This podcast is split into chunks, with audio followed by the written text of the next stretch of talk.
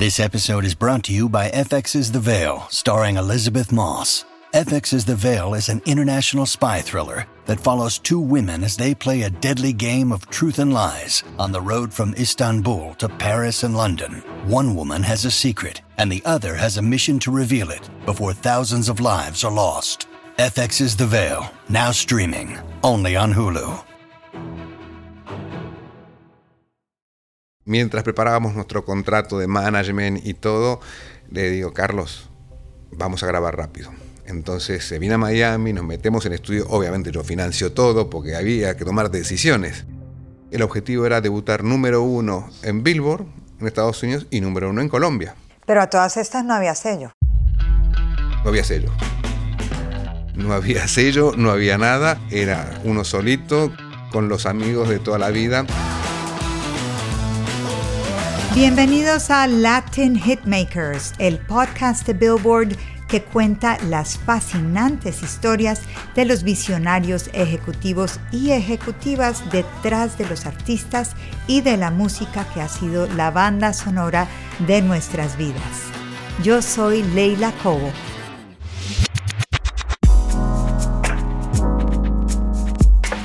Hoy hablamos con Walter Combe presidente y CEO de WK Entertainment, la compañía que maneja a Maluma, Carlos Vives, Wisin, Prince Royce, CNCO y Emilia, entre otros. Pero Com no siempre fue manager, ni tampoco era fan de la música latina. De jovencito su pasión era el heavy metal y empezó con un sello de rock en Argentina. Trabajó 15 años en Universal, finalmente como presidente de Universal Music Latino, una de las personas más poderosas de la música latina. Luego, con su propio dinero, abrió WK. Hoy es quizás la compañía de management más importante de la música latina y su nuevo sello, WK Records, está siguiendo los pasos. Esta es la historia de cómo Walter Cohn construyó su imperio musical. Y esta historia empieza con una canción.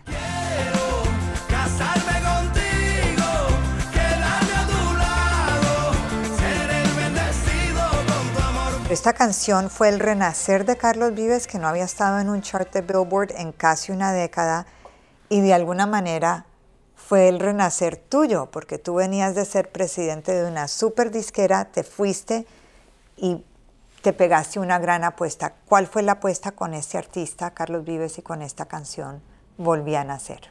Bueno, yo creo que cuando decidí armar la compañía de management, eh, buscaba un artista que eh, llenara estadios, y yo me acordaba que en el 2004 había ido al concierto de Carlos Vives aquí en el American Airlines Arena, a la arena, y estaba repleto. Y después, bueno, fue muchos, muchos años en los cuales Carlos dejó de grabar y eso me pareció atractivo para ir a buscarlo a, Colombia y proponerle hacer ese regreso. Y de alguna manera también era un desafío para mí eh, este proyecto porque teníamos que trabajar en un comeback, porque Carlos había dejado la industria y como tú dices, por muchos años, el último disco de Carlos fue en el 2003 y regresar con esta canción fue una casualidad porque cuando me junto con él, hablamos del regreso, todo, me ponen las canciones nuevas, había tres canciones, las grabamos y una, era, una de estas era Volví a nacer. O sea, Carlos Vives estaba en una pausa en su vida y Walter Com ¿En qué estaba en su vida en ese momento? En el 2012, cuando lo firmaste. En el 2012 estaba en una reinvención mía, que era dejar de ser ejecutivo de una compañía de discos como había sido por tantos años. ¿Cuántos son tantos años? 15 años en Universal como corporativo. Y previo mi etapa independiente, pero 15 años desde los 25 en adelante. Desde los 25 en adelante te vas de Universal ¿Y por qué no te fuiste a otra disquera? Porque la verdad siempre tuve un ambiente de trabajo en lo cual me lo disfrutaba, me lo disfrutaba, creo que era lo más importante. Es más, hoy la compañía nuestra de management, entre el management y la disquera, el 70% del equipo fueron compañeros míos en Universal. Ah, son tus, tus cuates, como dicen en México. Entonces tú te sales de Universal, eh, firmaste a Cristian Castro, tienes éxito con él, pero después te Cuéntanos cómo se dio el encuentro con Carlos Vives, porque me has dicho que fuiste, te tocó canciones, pero eso no fue como tan fácil que llamaste a Carlos Vives, fuiste y le tocaste canciones. ¿Cómo se dio el proceso? Bueno, lo de Cristian rápido. Cristian me propuso ser su manager, justamente coincidía con la salida mía de la compañía. Y la verdad que no fue muy bien, fue la época del disco Viva el Príncipe de José José, que no fue tan bien. Y nada, y descubrí el mundo del management y el negocio del management y me atrapó de enseguida. Dije yo de aquí eh, no salgo más, esto es lo que quiero. Entonces fue muy rápido, la verdad. Trabajamos con Cristian unos meses eh, y finalmente decidimos que lo mejor para cada uno era tomar nuestros caminos. Entonces ahí donde me regreso de Los Ángeles, que estaba viviendo ahí, vengo a Miami y dije, bueno, me voy a fijar en qué artista no tenga ese potencial de llenar las arenas. Y es ahí donde veo que Carlos estaba sin manager, ¿no? Hubo como que una oportunidad y viajo a Bogotá a verlo a Carlos. Yo no había conocido Colombia, nunca había viajado a Colombia, a pesar de haber trabajado muchos años con Juanes. Me Qué pesar, pero bueno. Me tomo un avión a Bogotá y me junto con Carlos y con su esposa, con Claudia Elena. En el 2005 yo había tratado de firmar a Carlos Vives dentro de Universal, por lo tanto ya lo había conocido, ya habíamos charlado, nos habíamos conocido, hemos tenido conversación, pero bueno, ah. nada formal. Entonces él ya sabía quién era yo. Eh, bueno, nos conocimos ahí, charlamos, y yo le dije, Carlos, yo te vi dos veces en vivo. Una vez en el American en Sabina, repleto, y otra vez en la Plaza de, los, de Toros en Madrid, en las ventas, repleta. Digo, ¿qué pasa, Charlie? Entonces me dice, bueno, que la industria, ¿no? Como que me ha dejado. yo tenía otra opinión, yo creo que le había dejado la industria. Entonces eh, dije, bueno, ¿estás listo para volver? Me dice, aquí estoy. Y ahí eh, me tocó las canciones, sí, y así fue. Me tocó tres canciones y automáticamente con Andrés Castro, el productor de Carlos, eh, reservamos estudio aquí en Miami. Viajó de Bogotá a Miami y se metió al estudio y empezó a grabar las tres canciones para que eligiéramos un sencillo. Y ahí está, volviendo a nacer.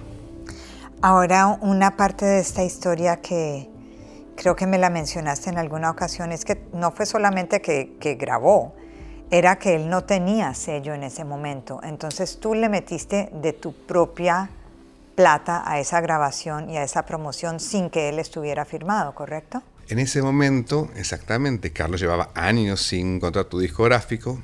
Yo me recuerdo que antes de viajar a Bogotá le digo a Afo Verde, chairman de Sony, Afo voy a ver a Carlos Vives a Bogotá. Me dice, wow, qué gran artista. Me dice, bueno, contame qué tal te va. Y bueno, este, era una cuestión de timing. Yo me junto con Carlos, hablamos de cómo él veía su regreso.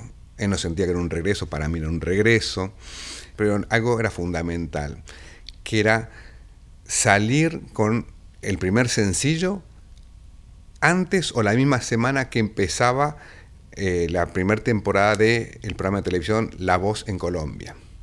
La voz se hacía en Colombia por primera vez y habían contratado a Carlos como uno de los coaches. Era Carlos, era Ricardo Montaner, Cepeda y Fanny Lu. Entonces Carlos eh, lo habían contratado meses anteriores y él iba a arrancar sin música nueva, sin nada. Y yo digo, no, esto hay que aprovecharlo para que él cuando arranque la voz ya tenga la música. O sea, esto es lo que se llama estrategia, esto es lo que hace un manager, desarrolla una estrategia, no, no tira sencillamente eh, balas al aire. Y, eso fue, y había que correr, porque ya habían comenzado las grabaciones, todo eso ya, ellos ya lo tenían montado. Entonces se viene a Miami, nos metemos en estudio, obviamente yo financio todo porque había que tomar decisiones. Eh, grabamos rápido y mientras tanto llamo a Carlos Pérez para empezar a preparar el video, consigo un auspicio del gobierno de México, de Veracruz, para que nos pague el video, eh, con Carlos Pérez, todas las corridas, todas las corridas, porque cuando salimos, que era en mes de octubre ¿no? del 2012, eh, el programa que se emitía por primera vez tenía que ya tener la canción al aire. Y eso fue el acuerdo que yo hice con Caracol, que cuando arrancaba, ya todas las cortinillas era con la canción Nueva de Vives. Y esa misma semana salíamos a radio y el objetivo era debutar número uno en Billboard, en Estados Unidos, y número uno en Colombia. Pero a todas estas no había sello. No había sello. No había sello, no había nada. Era uno solito con los amigos de toda la vida. Y te podía ir muy mal y podías perder un montón de plata. Y podía ir muy mal. En ese momento el mundo digital no era un mundo muy fuerte, entonces lo que teníamos que tener era el vídeo en la plataforma de YouTube, por supuesto, y tener eh, la canción ¿no? registrada y obviamente también en, las plataformas digitales. Entonces lo que yo le pedí a Sony que me arme un contrato de distribución por la canción mientras hablábamos de un contrato discográfico, pero no había tiempo, era todo a las corridas. Claro, sale la canción, empieza el programa y la canción se convierte en un hit tan grande que la misma semana Afo me llama y me dice, Walter, esto es una locura, hagamos un contrato. Y fue el comienzo de lo que hoy es WK Entertainment, ¿correcto? Entonces Carlos fue tu primer, porque tú ya no estabas manejando a Cristian Castro, entonces Carlos fue tu primer artista y hay muchos managers, especialmente en el mundo latino, que manejan un solo artista. ¿Y por qué decidiste irte con más artistas, teniendo un artista que estaba tan sólido? Porque Carlos Vives se le disparó otra vez la carrera. Sí, porque, a ver, a mí, yo soy un animal de oficina, a mí me gusta la oficina y a mí me gusta lo que es la compañía, ¿no? Tantos años en una corporación aprendí eso, a armar negocios, a desarrollar eh, unidades de negocio, que es lo que siempre nos tocaba hacer, ¿no? Carlos me abrió la puerta de Colombia. Entonces yo ahí descubrí Colombia como país, como mercado y como centro musical porque obviamente después los próximos artistas de mi compañía vinieron de Colombia, que fue Maluma, después vino Silvestre, y después recién llegó Wisin. Si te miras, yo armé una compañía con artistas que nunca habían trabajado conmigo, que lo más lógico hubiese sido que los artistas que hubiesen trabajado conmigo en Universal me hubiesen contratado de manager. Impresionante, ¿no? Que fue los artistas con los que no había trabajado que eh, me dieron la oportunidad que no te haga falta nada, aparentemente nada. Hawaii de vacaciones. Maluma. Ahora, Maluma hoy en día es quizás el artista latino más importante o uno de los artistas latinos más importantes del mundo, definitivamente uno de los top three. Pero cuando tú lo firmaste, pues no era, no era ninguna de estas cosas. Bueno, mira, con Maluma un caso muy interesante. Yo descubro a Maluma en Colombia también, en unos premios llamados Premios Nuestra Tierra, que se hacen allí. Que voy con Carlos Vives en el 2013 y eh, veo que estaba el lugar ahí y las niñas gritaban, gritaban, gritaban. Y yo decía, ¿por quién gritan? Y en eso me encuentro a Mambrú. Mambrú es un personaje de la industria que es puertorriqueño, que yo lo conocía porque había trabajado con Wisin y Yandel, todo, y me lo encuentro y me dice, hey jefe, ¿cómo le va? Felicitaciones por Vives. Digo, ¿qué haces acá, Mambrú, en Colombia? Estoy trabajando para un artista que se llama Maluma. Preste la atención, va a ser muy grande, me dijo. Ah, digo, me lo dijo Mambrú, puertorriqueño.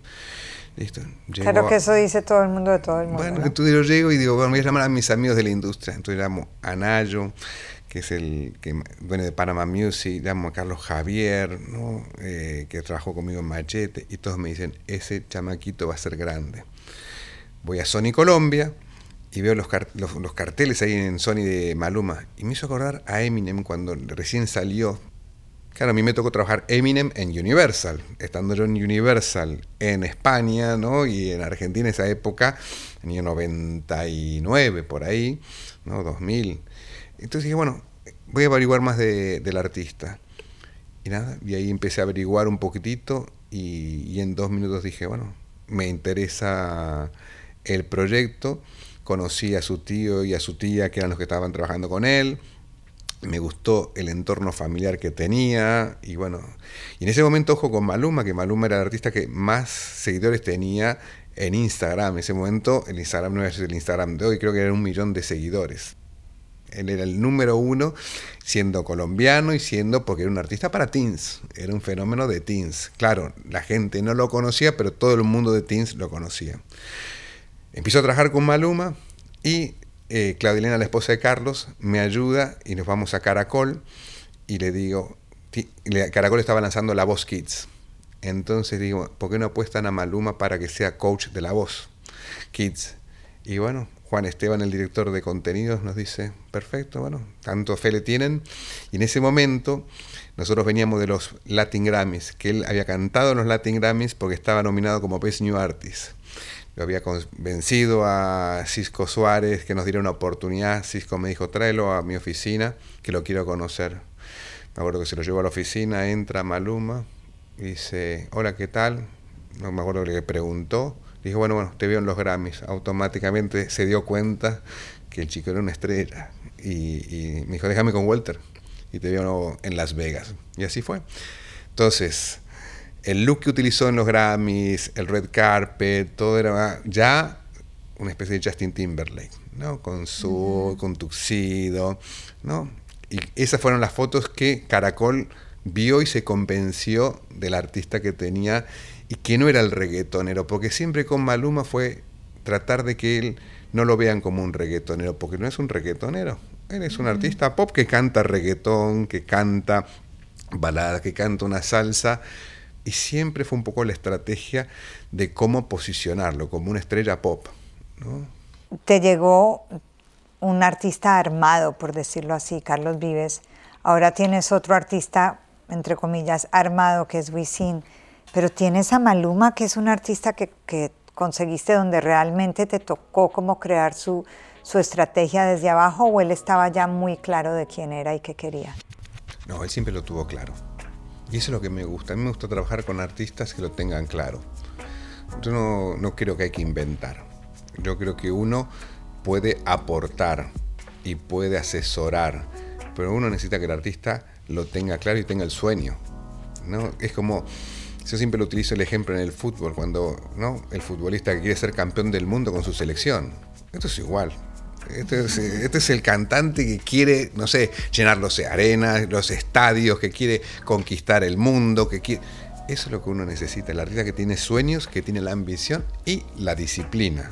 Porque si no hay disciplina, todos esos sueños y esa ambición no sirve para nada. ¿no? Uno no hace magia, ¿no? uno hace lo que puede. Pero la magia tiene que venir del artista, que ese es el, talento. Pero obviamente hay artistas que, tienen ambición, sueño, disciplina, pero no tienen ni la música ni ese it factor, ¿no? ¿A ti qué, es lo que te... ¿Qué es lo que tu radar te indica, Walter? Cuando firmas uno, ¿qué te hace pensar que pueda funcionar? Porque con Maluma, bueno, lo viste en un programa de televisión, eso no es lo mismo a verlo en hacer un concierto de media hora o de una hora. Bueno, que pasa que lo vi performing. Entonces ahí ya te vas dando cuenta un poquitito, ¿no? Eh, la energía del artista, ya como... Vos ya te das cuenta cuando el artista se cree, ¿no? Artista y se siente estrella, aunque todavía no lo sea. Porque quizás es una estrella, ¿no? Pequeñita que empieza a crecer, a crecer. Y yo creo que tienen un aura. El tema es cómo les descubrís ese aura, creo que es percepción. Y no siempre la acertás, obviamente. Con artistas que tienen sueños, de golpe te das cuenta que se cansan en el camino y se frustran y no tienen la energía para seguir adelante. Y otros que van, que van, que van. Estamos acá hoy en tus oficinas de WK Records, WK Management. Son unas oficinas así como muy impresionantes acá en Brickell, en un piso 15. Eh, tienes más de 30 personas ya trabajando acá. Eh, es algo que en el mundo latino no es tan común, ¿no? En el mundo latino se usa mucho que hay un manager para un artista, quizás con un asistente, pero tú desde el comienzo creaste una oficina con muchos departamentos. Eh, ¿Por qué? Yo creo que lo que ofrecimos es una compañía para dar un servicio completo al artista. Creo que teniendo en esas oficinas varios departamentos, ¿no? Empezando por el departamento comercial, que es el que busca los negocios, el departamento de marketing, en el cual ayuda al crecimiento de la marca del artista, el equipo de producción también que ayuda a supervisar las producciones. Eh, esto ha hecho que esta compañía es una compañía que da un servicio completo. Nosotros hacemos todo desde aquí, especialmente porque es lo que yo sé hacer, ¿no? Tantos años en la industria, yo aprendí a leer contratos de todo tipo, eh, entonces no tenemos que tercerizar nada, lo hacemos todo aquí en house. Tenemos partners que nos ayudan.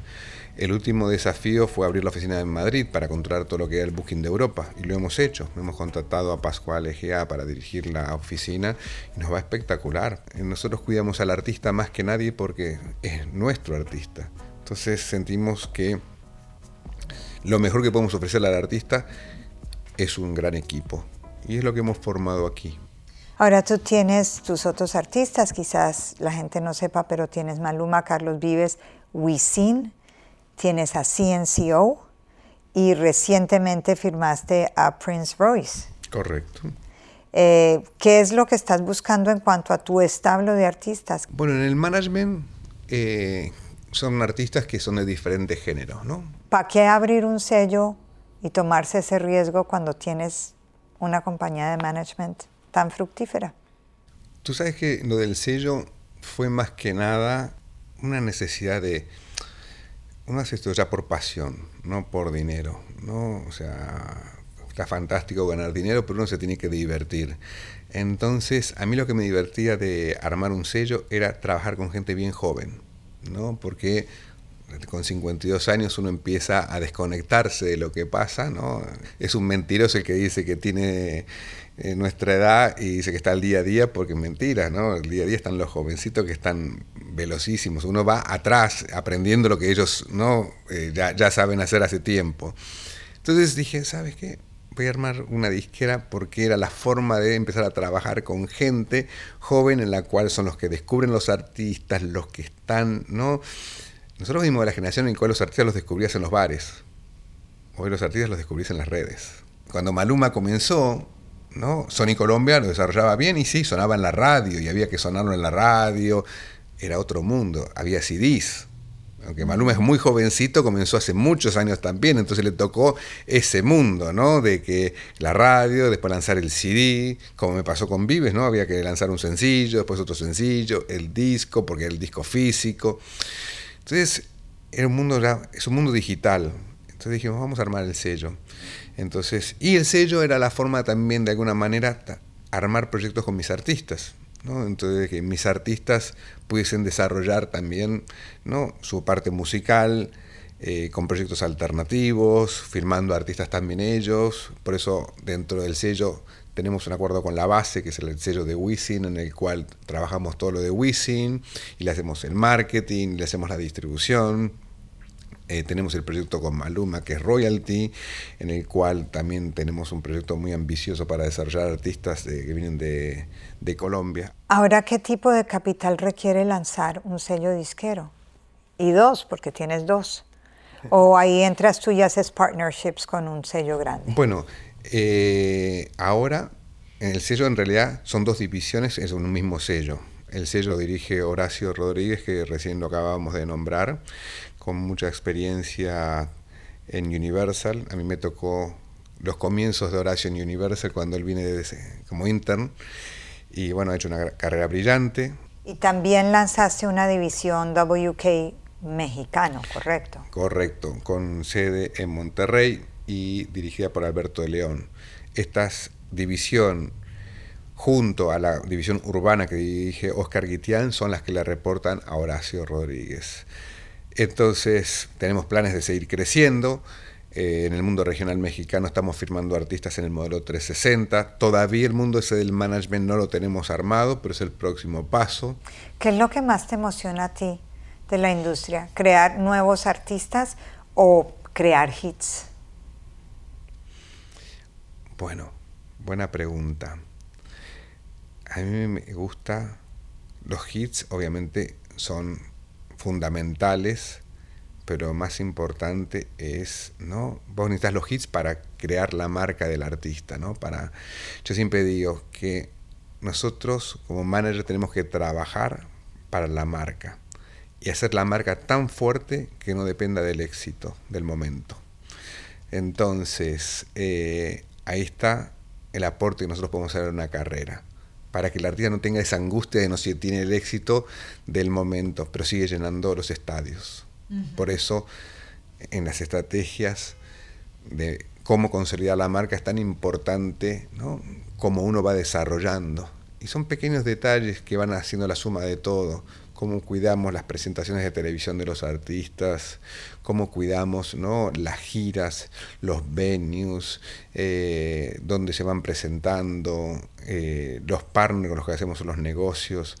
Eh, porque nosotros trabajamos con artistas a largo plazo, porque finalmente eso nos permite hacer un plan a largo plazo en el cual no hay que dar pasos adelantados, entonces no estamos pensando en que tenemos que ganar dinero hoy y hemos hecho una compañía grande en la cual la compañía camina por sí sola. La compañía no depende de que si el artista tiene que hacer algún otro negocio para solventar la compañía. Esta compañía camina sola. Y eso es una ventaja para el artista, porque el artista siente que no le hacemos tomar malas decisiones, sino que muchas veces todo lo contrario. Tiene que haber habido momentos en los que dijiste, esto se me puede venir abajo, o momentos de dudas o momentos de crisis. ¿Nos puedes dar un ejemplo de una crisis? Grave que supiste manejar y, sobrellevar? Pues es que desde que soy manager no he tenido nunca una crisis. Todas mis crisis vinieron de mi época disquera previa.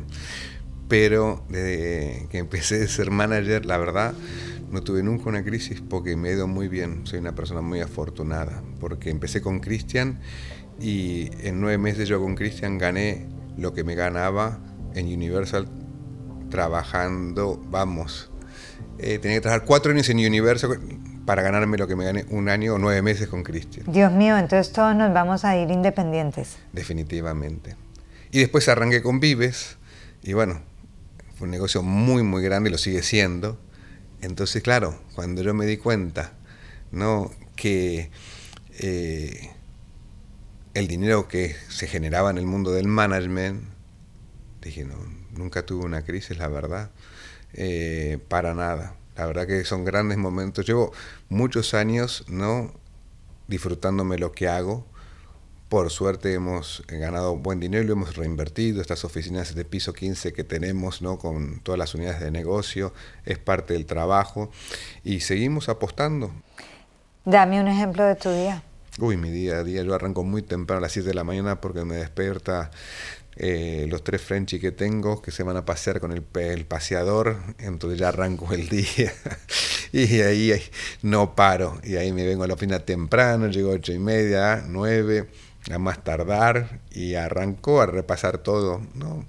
Me acuerdo que el chairman de Universal en aquel momento, cuando comencé en el año 95, Jürgen Larsen, que fue uno de mis grandes mentores, ¿no? me decía, tú llega a la mañana y haz un listadito de todas las cosas que tienes que hacer en el día y después empieza a seleccionar las primeras 10, porque si no, no, va... No acabas ninguna. exacto, y arranca por orden de prioridades. Y bueno, y así lo arranco y a tratar de terminar el día.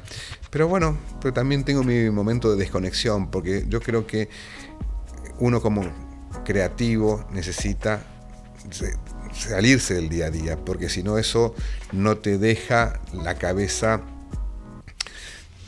en paz para que poder dar buenas ideas. ¿no? Yo creo que a veces es bueno uno desconectarse. Yo uso mucho el barco de terapia para salir a navegar y no la gente debe pensar que estoy tomando sol y paseando, no, me estoy fumando un puro, un cigarro, un cigarro, ¿no? Y estoy sin el teléfono, con las notificaciones apagadas desde el WhatsApp, tratando de decir, bueno, a ver qué, ¿no? Que se me viene a la cabeza para proponer al artista, ¿no? O cómo, ¿no? Podemos lograr ciertos objetivos y bueno, y de ahí van saliendo, ¿no? Las cosas del día a día y las cosas del futuro. ¿Cuál fue el cambio de paradigma más grande que te tocó hacer a ti, Walter, como ejecutivo, con los cambios que ha habido en el mercado en los últimos, ni siquiera voy a decir cinco años, en los últimos tres años? Bueno, eh, hoy la cantidad de música que se lanza es impresionante. Entonces, eh, yo creo que para desarrollar una marca fuerte necesitamos hacer grandes hits. Entonces, esas cosas que los artistas hacen, de lanzar mucha, mucha música todo el tiempo. Por una parte quizás es la necesidad de ellos de, lanzar música y que los fans, pero después siento que no estamos creando grandes, grandes hits como en el pasado, como volvían a ser y como arrancamos este, este podcast, ¿no? En la cual volvían a hacer una canción que se la trabajó seis meses. Más allá de que a los dos meses ya había un segundo sencillo que también se lo trabajó, que era el tema con Michel Teló. Pero cuando tú tienes un hit, tienes que trabajarlo. Y por eso Fiel es tan grande como lo es ahora. Porque me acuerdo que yo le dije a Wisin, Wisin, no lancemos más música por ahora, vamos a enfocarnos en Fiel. Y fue un poquito una discusión en la cual eh, le dije, si sacas otra canción ahora, vamos a, despistar a, la gente y especialmente a las plataformas que sienten que eso es el nuevo sencillo y hay que apoyarlo y no, vamos a enfocarnos en Fiel. Y Fiel es un trabajo orgánico, orgánico, orgánico. Y bueno. Bueno, orgánico, pero no, orgánico, pero muy estratégico. No, definitivamente. Definitivamente. Cuando digo orgánico, es en el cual fuimos con los procesos. Por ejemplo, no fuimos a radio de entrada. Hasta que no era un éxito en el mundo digital, no empujamos la radio. Y hoy la radio es la locura, pero porque ya venimos del mundo digital, ¿no? Que a veces lo hacemos al revés, o, arrancamos juntos, ¿no? Vamos a la radio y vamos al mundo digital. No. Con Fiel fue así, dijimos, vamos, vamos, vamos. ¿Por qué? Porque Fiel vino dentro del disco. Era el tema en el cual dijimos, vamos a apostar esto, pero ya venía con un, par de canciones y dijimos, basta, aquí nada, ya, obviamente que en ese disco ya estaba ¿no? Mi Niña y otros sencillos que habíamos lanzado, porque es un disco en el cual no solamente está la música de Wisin, está la música de los artistas de la base, ¿ok? que son Chris Andrews y Abdiel.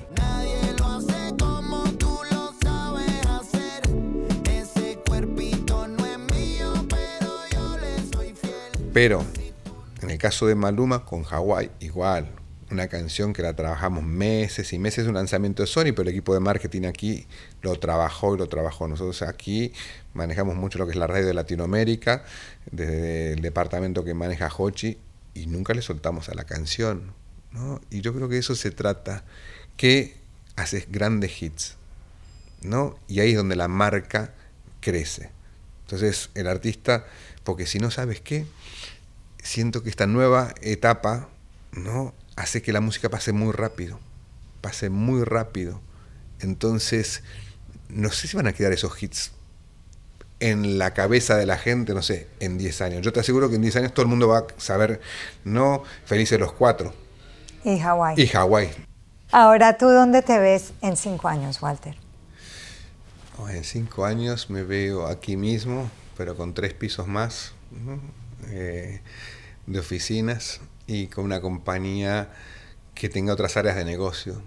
Que bueno, hay muchas sorpresas y que estamos trabajando, ¿no? Con mis artistas tenemos ideas de crecer unidades de negocio y, esa es la idea, seguir ¿no? creando contenidos. Eso es lo que sabemos hacer nosotros y seguir trabajando en lo que nos divierte. ¿no? O sea, yo a veces decía, bueno, ¿hasta cuándo uno llega? si se divierte con esto, llega hasta cuando uno tenga ganas. Ahora todos yo creo que necesitamos em, un break, ¿no? Cuando, cuando uno empieza en esta carrera, todo el mundo necesita una gran, una oportunidad. Y creo que muchos podemos decir, o muchos pueden decir que tuvieron como una oportunidad que fue su gran antes y después. En tu carrera, ¿cuál fue esa oportunidad y quién te la dio? Bueno, eh, la oportunidad me la dio Jorgen Larsen, que fue el chairman de Universal en ese momento. Eh, cuando en el año 95, que yo en ese momento venía de tener una compañía independiente con bastante éxito, que me fue muy mal en lo económico por malas decisiones, entonces había armado una nueva compañía y estaba en Argentina, donde soy. Llega Jürgen Larsen a la Argentina, año 95, me entrevista, pues le habían hablado de mí, yo no tenía ni idea de qué era esa entrevista, él me hablaba en inglés, yo no hablaba inglés. Entonces fue con David Stockley, un ejecutivo de, la EMI que venía de asesor de él y más de traductor, que nos traducía. Y bueno, me acuerdo que fue una reunión ahí en el Hyatt y a las dos semanas me mandan un fax, un fax de aquella época, ¿no? Y se le había gustado mucho la, la junta y que me iba a ofrecer ser presidente de Universal en Argentina. Yo tenía 25 años. Y bueno, y así fue. Me acuerdo que me llama esta persona, eh, David, y me dice que bueno, se iban a contactar conmigo. Y nada, a los dos meses viajé aquí a Miami, mi primera vez en business class, ¿no? Pagado por la compañía. Llegué aquí, me dieron mi contrato y, y, bueno, obviamente que me mandaron a clases de inglés de inmediato y empecé con esa formación. Eh, Arrancó la compañía en enero del 96 oficialmente separada ya de BMG con un equipo nuevo, éramos unas 12 personas con distribución de BMG. A los seis meses llega Jesús López, ya de regional, y ahí me toca reportar a Jesús. Trabajé 15 años con Jesús, los cuales aprendí muchísimo a su lado y también eh, la compañía me dio mucha formación. Pero esa oportunidad me la dio Jorgen Larsen. Tomaste la oportunidad y corriste con ella. Muy y aposté.